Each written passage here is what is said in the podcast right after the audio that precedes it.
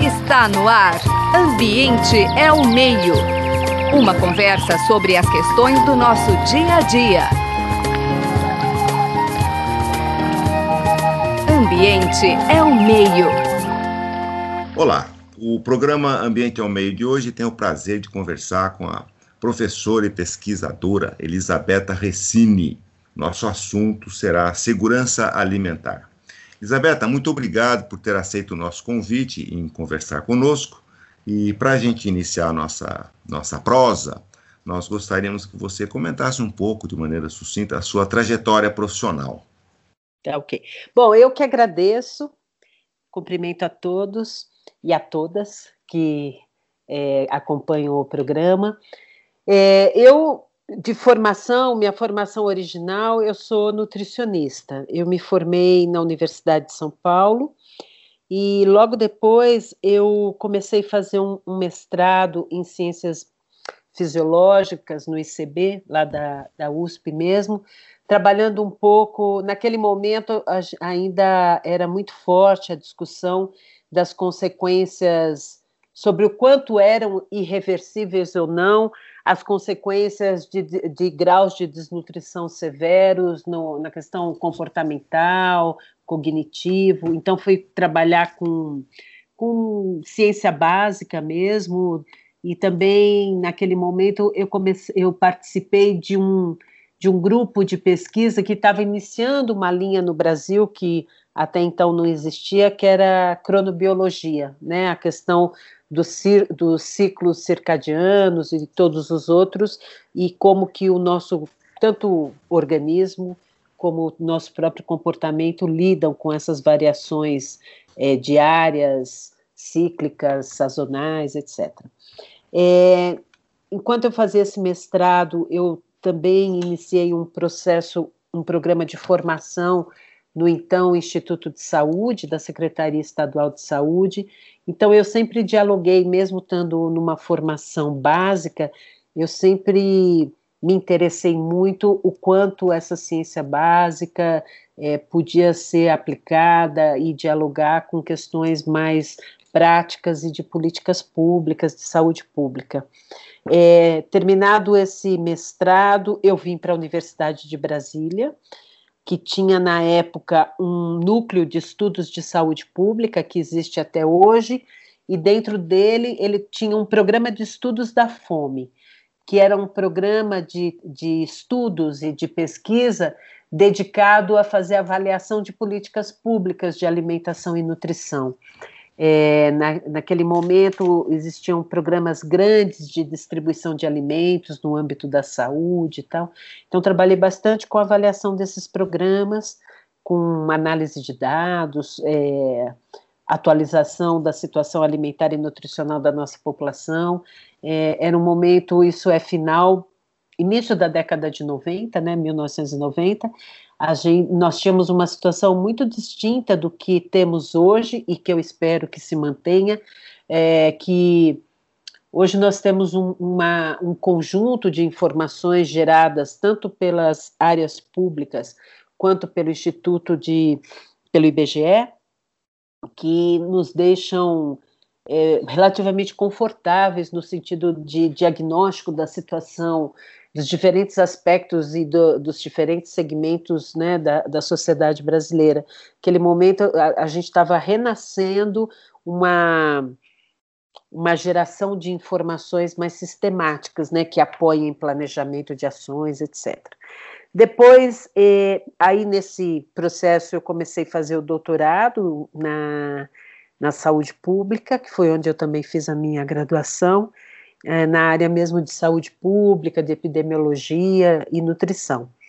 E ao longo desse tempo, na, dentro da Universidade de Brasília, até por uma questão óbvia, né, estando em Brasília, você tem a possibilidade de ter uma proximidade muito grande com a gestão, com os ministérios, com os diferentes setores de governo. Então, eu comecei a é, ter um, fazer várias pesquisas em parceria e atendendo demandas da área de alimentação e nutrição do Ministério da Saúde, muito ligada a como que eram as condições e o que nós tínhamos de oportunidades para ampliar o, toda as ações de alimentação e nutrição dentro do Sistema Único de Saúde, principalmente na atenção básica. Eu, então, fiz muitos projetos, muitos estudos, muitas propostas nessa linha, e à medida também que foi evoluindo e ganhando maior volume a agenda de segurança alimentar e nutricional na sociedade brasileira e depois também no próprio governo, enquanto agenda eh, de governo, eu fui fazendo também um diálogo e é, fazendo uma, um, uma pontes né, entre alimentação e nutrição na saúde em outras áreas de governo, na educação, com o programa de alimentação escolar, no desenvolvimento social. E com isso eu fui me caracterizando, vamos dizer assim, como uma profissional dentro da academia que, que, valoriza muito esse diálogo entre o conhecimento, a formação, a produção do saber dentro da, da universidade, mas em diálogo muito estreito com é, o uso dessa, desse conhecimento dentro da gestão pública para formulação e aprimoramento da, das políticas públicas. É, eu passei um tempo também no Ministério da Saúde, coordenando essa área de alimentação e nutrição. É, tipo, agora eu estou na universidade, passei um tempo, já faz tempo isso, e é, recente, mais recentemente, no final do ano passado, entre 2017 e 2018, eu coordenei, eu fui, eu estava na função de na, da presidência do Conselho Nacional de Segurança Alimentar e Nutricional. Então, esse é mais ou menos o resumo da, da minha trajetória. Da sua longa trajetória, né, é, Elisabetta? É, é e muita história, né? Então, vamos vamos, vamos tocando o barco, assim. Eu acho que vamos começar um pouquinho, né? Exatamente, você tinha, coordenou né, o Observatório de Políticas de Segurança Alimentar e Nutricional, né, o Brasil, o país de Josué de Castro, quer dizer, eu acho que seria interessante explicar um pouquinho para os nossos ouvintes né, o, o que é né, segurança alimentar e nutricional. Tá, tá bem. É, isso é, é, bem interessante, assim, porque o Brasil tem algumas particularidades em relação à segurança alimentar e nutricional que nos diferenciam, é, por exemplo, do que se define é, sobre essa, essa área, sobre essa agenda no restante do mundo.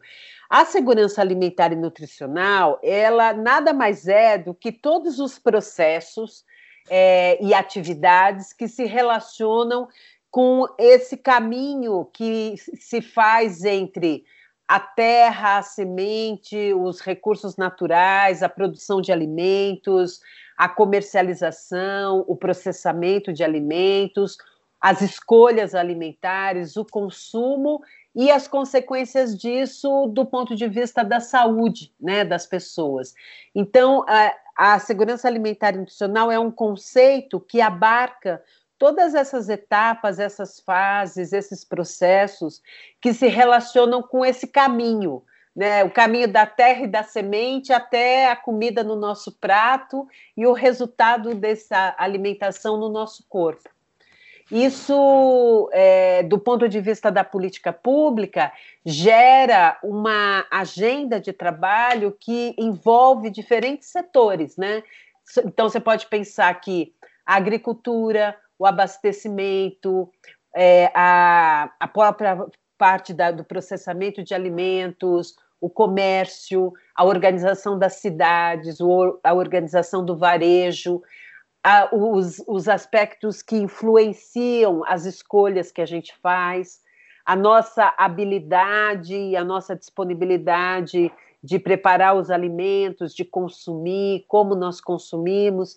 Então, ele junta saúde, junta educação, junta desenvolvimento social, junta agricultura. É, então, é uma área que, ao mesmo tempo, ela é complexa, porque ela tem vários setores envolvidos, ela, por outro lado, ela é muito óbvia, vamos dizer assim, né? muito lógica, porque é todo o caminho que o alimento faz para que a gente possa ter acesso ou não. Então, é, esse é, é, é a grande riqueza dessa agenda, né? Porque a gente pode olhar todos esses processos e ver como que eles acontecem na sociedade. A gente, por exemplo, você citou Josué de Castro, né? Ah, o clássico do Josué de Castro, que tem dezenas de anos, é Geografia da Fome. Então, Josué, já na década de 1930, ele já mostrou de uma maneira inédita e até hoje, infelizmente, muito atual, de que a fome ela não era um resultado natural, não era um fenômeno natural, mas muito pelo contrário, era resultado das escolhas que a sociedade fazia do ponto de vista econômico, social, para que inúmeras pessoas não tivessem o acesso adequado a alimentos saudáveis, né, e em quantidade e em qualidade adequados. Então, é, a segurança alimentar e nutricional, ela lida com isso, ela lida como que você deveria organizar a sociedade, os processos econômicos, de produção, etc., para que todas nós, todos nós, possamos realizar algo que é fundamental, que é o direito à alimentação adequada. Então, é, Elisabetta, me conte uma coisa. Você mencionou de, o quão imbricado é essa questão da alimentação e etc. E eu fico aqui imaginando que a qualidade da vida das pessoas, naquilo que se refere à alimentação, né, ela sofre impactos né, de alguns setores da sociedade. Claro, o setor industrial, agropecuário, não só sobre as pessoas, mas também ao meio ambiente, né? Se imaginarmos um, um binômio socioambiental. E uhum. eu queria que você comentasse um pouco é, como é que a saúde, como é que a política de saúde bem-estar social é, pode trabalhar com essa questão dos impactos advindos da, da questão industrial, agropecuário, especificamente em relação à alimentação da, da população. Bom, a, a ideia toda dessa, desse, desse conceito de segurança alimentar nutricional é que nós é, tivéssemos capacidade, do ponto de vista da política pública, de, faz, de fazer com que esses diferentes setores pudessem se articular de uma maneira que a ação de um é, colaborasse com a ação de todos e colaborasse também com a realização né, da segurança alimentar nutricional. É, e que, então, uma ação, por exemplo, e uma decisão da agricultura ela, tiver, ela tivesse impactos positivos e não negativos dentro da saúde e vice-versa. E a gente tem inúmeros desafios em relação a isso. É, por exemplo, uma questão que é muito atual, que é a questão dos agrotóxicos. Né? É, você tem é, evidências absolutamente suficientes, e não são só evidências nacionais, são evidências internacionais, do impacto do uso indiscriminado e de tipos que são comprovadamente maléficos, tanto à saúde humana quanto à saúde do planeta, no sentido da contaminação dos nossos recursos naturais, etc. Existem dados de contaminação de agrotóxico em leite humano, é, a relação entre consumo de alimentos contaminados com agrotóxico e ocorrência de câncer. Então, nós temos uma situação que é muito é, desafiadora nesse momento, né? Como que nós compatibilizamos a produção econômica dos alimentos, eh, do ponto de vista econômico dos alimentos, mas que essa produção não coloque em risco a nossa própria existência e a existência do planeta. É, a, a intensidade também da produção de alimentos, é, não só a questão do uso de agroquímicos, mas a própria intensidade do uso de recursos naturais em geral, ela tem um impacto no meio ambiente muito severo, né? É, existem dados que mostram que a produção de alimentos hoje é uma das grandes contribuidoras para a questão do aquecimento global. Acabou de sair um relatório numa revista muito importante na ciência, que é o The Lancet, um relatório que se chama Sindemia Global. O que é a sindemia global? A gente ouve muito falar em epidemia, né?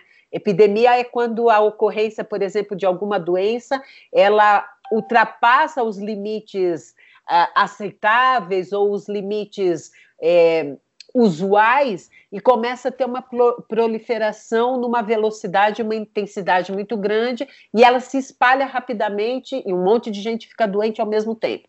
Dependendo da doença, isso gera não só morbidade, quer dizer, ocorrência da doença, mas pode eh, gerar também número de mortes, né, fora do controle, etc.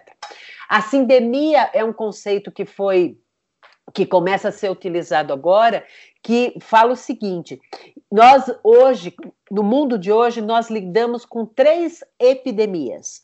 A epidemia da obesidade, do excesso de peso, é a epidemia da desnutrição e é, entre aspas, a epidemia gerada pelas mudanças climáticas. E o que acontece? Essas três, esses três fatores, eles têm é, determinantes comuns que se autoalimentam e geram consequências que não são consequências que é a soma de cada um. É, são consequências muito piores. Então, o que, que esse relatório fala? Que nós precisamos é, lidar com esses três problemas de uma maneira articulada. Então, nós precisamos mudar, alterar o nosso modelo de produção de alimentos, que é intensivo, do ponto de vista do uso da terra, de insumos químicos, de emissão de gás carbônico, etc. Porque esse modelo ele gera alimentos ou produtos alimentícios, mas são alimentos que ao mesmo tempo estão ocasionando obesidade, porque grande parte da produção, essa grande produção é uma produção de grãos, é, que geram alimentos ou para a indústria, para a produção agropecuária, é, mas também é, para a produção de alimentos industrializados, que a gente chama de ultraprocessados, né? São alimentos que têm uma densidade de energia, de caloria muito grande e muito pouco nutriente, então eles são já comprovadamente relacionados com excesso de peso. E por outro lado, também esse mesmo modelo de produção, ele gera muita desigualdade econômica. E por isso ele também gera muita pobreza e por isso ele gera desnutrição. Então, esses dois, esses três fenômenos, eles se relacionam.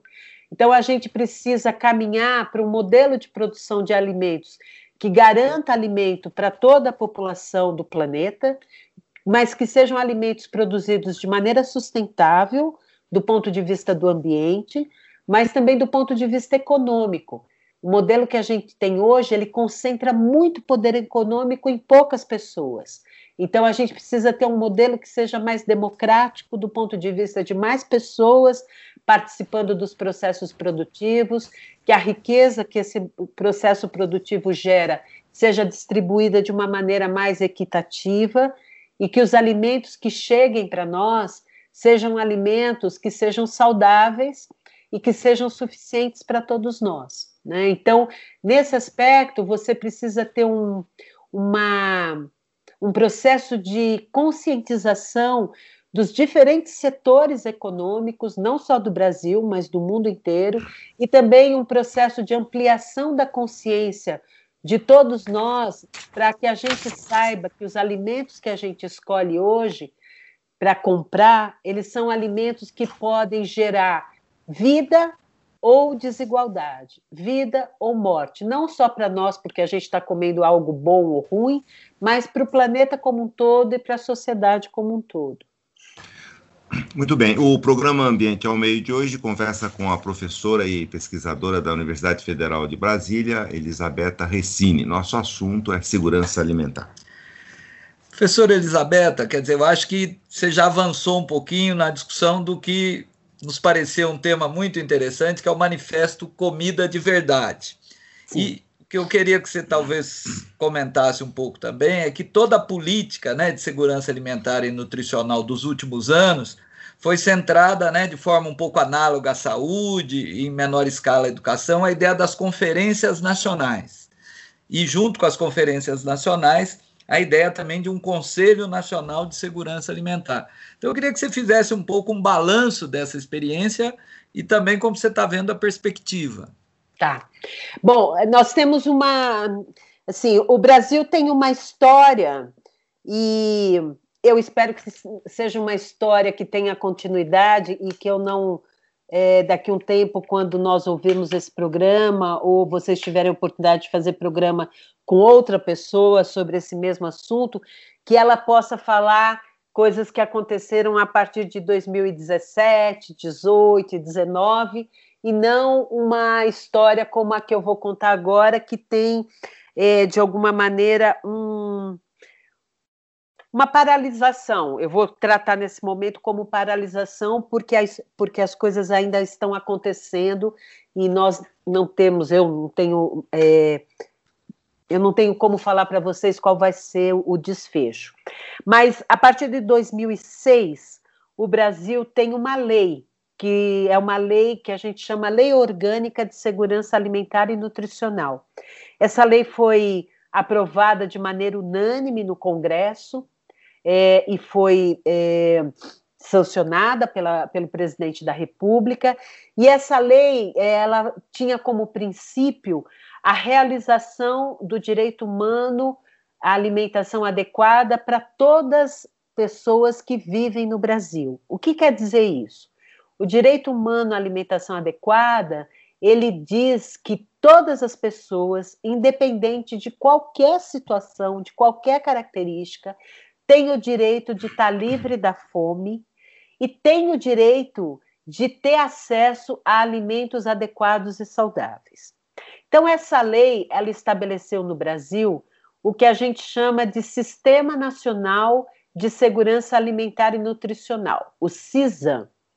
O CISAM, ele é um sistema que articula esses diferentes setores que eu mencionei para vocês anteriormente, para que o tema da alimentação e da nutrição fosse tratado de maneira articulada entre diferentes setores e para que as políticas públicas fossem elaboradas com essa concepção de que a ação em uma área ela não pode prejudicar o resultado de outras áreas. Né? Ela não pode gerar consequências negativas para as pessoas em outras áreas. Esse CISAM, ele tinha duas, dois grandes pilares, ou tem dois grandes pilares.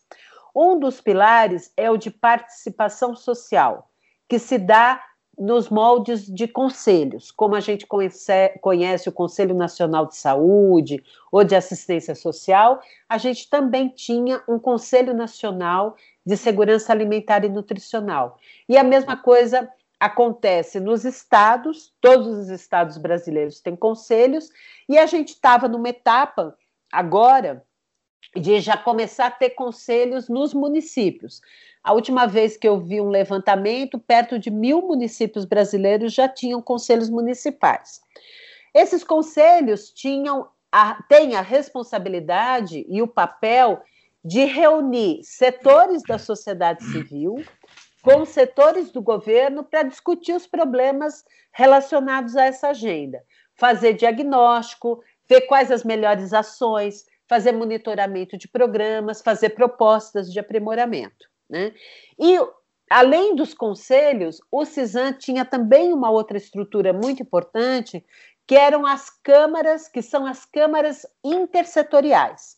O que, que são elas? São a reunião de, dos diferentes setores de governo para discutir esses problemas, receber as sugestões dos conselhos, analisar a viabilidade, propor ações e implementar as ações que são responsabilidade dos governos. É, as conferências, ou a conferência, ela é como se fosse a, a grande. A, da onde as grandes decisões para esse sistema emanam. Então, é, as conferências ocorrem por lei a cada quatro anos, elas reúnem sociedade civil e governo para fazer um balanço das ações, analisar os problemas atuais e fazer propostas. Né? Então, por exemplo, a Conferência Nacional de Segurança Alimentar e Nutricional, ela é responsável por fazer tudo isso que eu acabei de falar e elaborar propostas encaminhar ao governo para que ele possa fazer a elaboração de um plano nacional de uma política, né? Isso aconteceu já, é, isso a, a gente, é, é esse manifesto que você citou, ele foi elaborado na quinta conferência que aconteceu em 2000 2015, e ele foi é, um, uma estratégia que nós utilizamos para poder falar para a sociedade brasileira o que é comida de verdade. Esse é o nome do manifesto, né? Manifesto à sociedade, manifesto comida de verdade para a sociedade brasileira, aonde a gente fala para a sociedade brasileira da importância de todas nós nos envolvermos com a defesa de uma comida de qualidade, produzida de maneira adequada, sustentável, as consequências que e, que nós temos, né, que ocorrem é, se nós não temos acesso a alimentos adequados. É, o que, que aconteceu?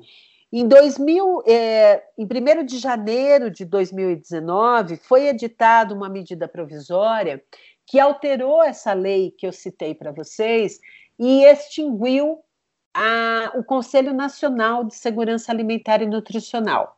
Então, é, fez uma profunda modificação na lei e, mais do que isso, colocou em risco o próprio sistema, porque o Conselho Nacional ele é responsável por fazer essa articulação dentro do governo federal, entre a sociedade civil e os setores de governo, mas ele também é responsável por fazer articulação entre os conselhos estaduais. É, quando nós tivemos conhecimento dessa medida provisória, começou um processo de mobilização muito intenso e muito importante, não só do, no Brasil, mas também internacionalmente, é, falando, né, demonstrando a, a surpresa e a indignação da extinção do Conselho. Isso gerou é, como toda medida provisória, ela é enviada ao Congresso Nacional, o Congresso Nacional ele analisa, avalia a medida provisória, ele emite um relatório, né, acatando aspectos da medida, alterando outros, etc. E os deputados e senadores eles podem é, incluir o que a gente chama de emendas para fazer essas alterações. Então, essa mobilização que eu citei, tanto nacional quanto internacional, ela gerou um número muito significativo de emendas que tanto é, deputados é, federais quanto senadores é, protocolaram no momento da análise dessa medida provisória.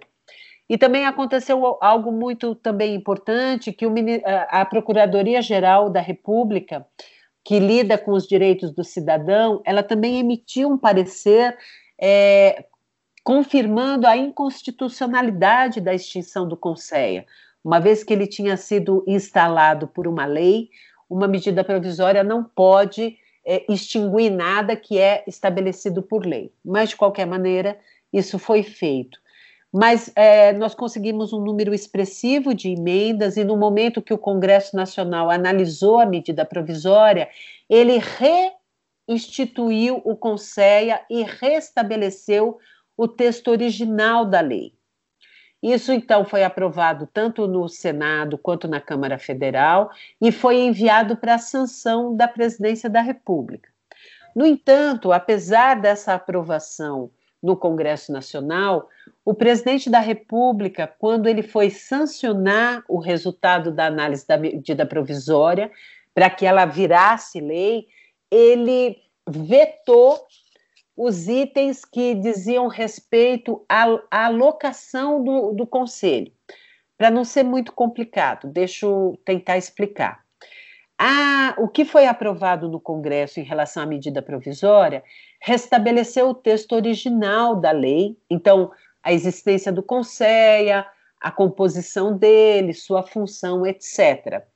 É, originalmente, o Conceia estava localizado na presidência da República. É, então, nós fazíamos uma assessoria imediata ao presidente da República.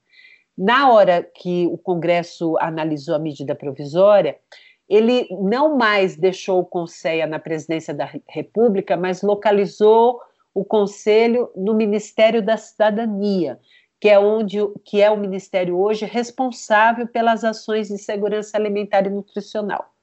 Pois bem, o presidente, na hora que foi sancionar a lei, ele vetou a localização do Conselho. Então, qual é a situação que nós temos hoje? Nós temos o conselho, porque a lei está restabelecida, a Lausanne.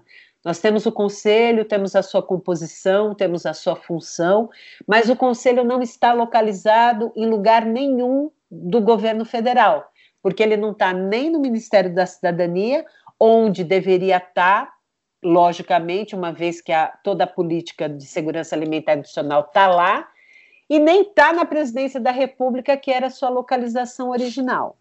Então, o que nós temos hoje é um movimento dentro do. Bom, explicando, toda vez que o, que o presidente veta uma decisão do Congresso, esse veto precisa voltar para o Congresso, que pode acatar o veto ou derrubar o veto. Então, é, assim como o presidente vetou esse aspecto do Conselho, ele vetou também várias outras decisões em relação a essa medida provisória. Então, isso voltou para o Congresso e, nesse momento, há uma movimentação dentro do Congresso Nacional para derrubar esse veto e realmente localizar o Conselho dentro do Ministério da Cidadania. Eu não tenho como falar para vocês o quanto nós teremos sucesso ou não em relação a essa movimentação, mas o que eu posso dizer é que, independente da, do resultado disso, os conselhos estaduais continuam existindo, porque não há nenhuma vinculação é, hierárquica, vamos dizer assim, entre o Conselho Nacional e, e os conselhos estaduais. Então, o CISAM, o sistema, a política, continuam sendo monitorados e acompanhados pelos conselhos estaduais, mas a gente tem prejuízos muito importantes com a, com a inexistência ou com a não atividade do Conselho Nacional desde janeiro desse ano. Porque quando nós é, encerramos o ano passado, nós, é, o Conselho convocou a sexta conferência, que ela deveria ocorrer agora, no final de 2019, porque o Plano Nacional de Segurança Alimentar e Nutricional ele tem vigência só até final de 2019 e a conferência seria responsável por definir, analisar o que foi feito, avaliar o que foi feito e fazer a proposta para o novo plano. Então, a inexistência ou a não ação, a não atividade do Conselho nesse momento faz com que inúmeras políticas públicas não estejam sendo acompanhadas. Então, nós não sabemos se elas estão sendo desenvolvidas, em que grau que elas estão sendo desenvolvidas, como que é a situação do orçamento dessas, desses programas e dessas ações, como que está sendo o atendimento da população brasileira em relação a esses programas. Isso é, infelizmente, um prejuízo para a sociedade brasileira como um todo e não apenas para as pessoas que recebiam diferentes ações de governo específicas desses programas. A sociedade brasileira como um todo está perdendo. Muito bem. Bom, o programa Ambiente ao Meio de hoje é, conversou com a pesquisadora e professora é, Elisabetta ela é da Universidade Federal de Brasília. Nosso assunto é, foi segurança alimentar a quem agradecemos muito. Elisabetta, muito obrigado pela sua participação importante sobre tão, assunto tão importante também. Você acabou de ouvir Ambiente é o Meio. Produção e apresentação: José Marcelino e Marcelo Pereira. Música tema: Evandro Navarro. Sonoplastia: Mariovaldo Avelino. Ouça também este e outros programas em www.ribeirão.usp.br.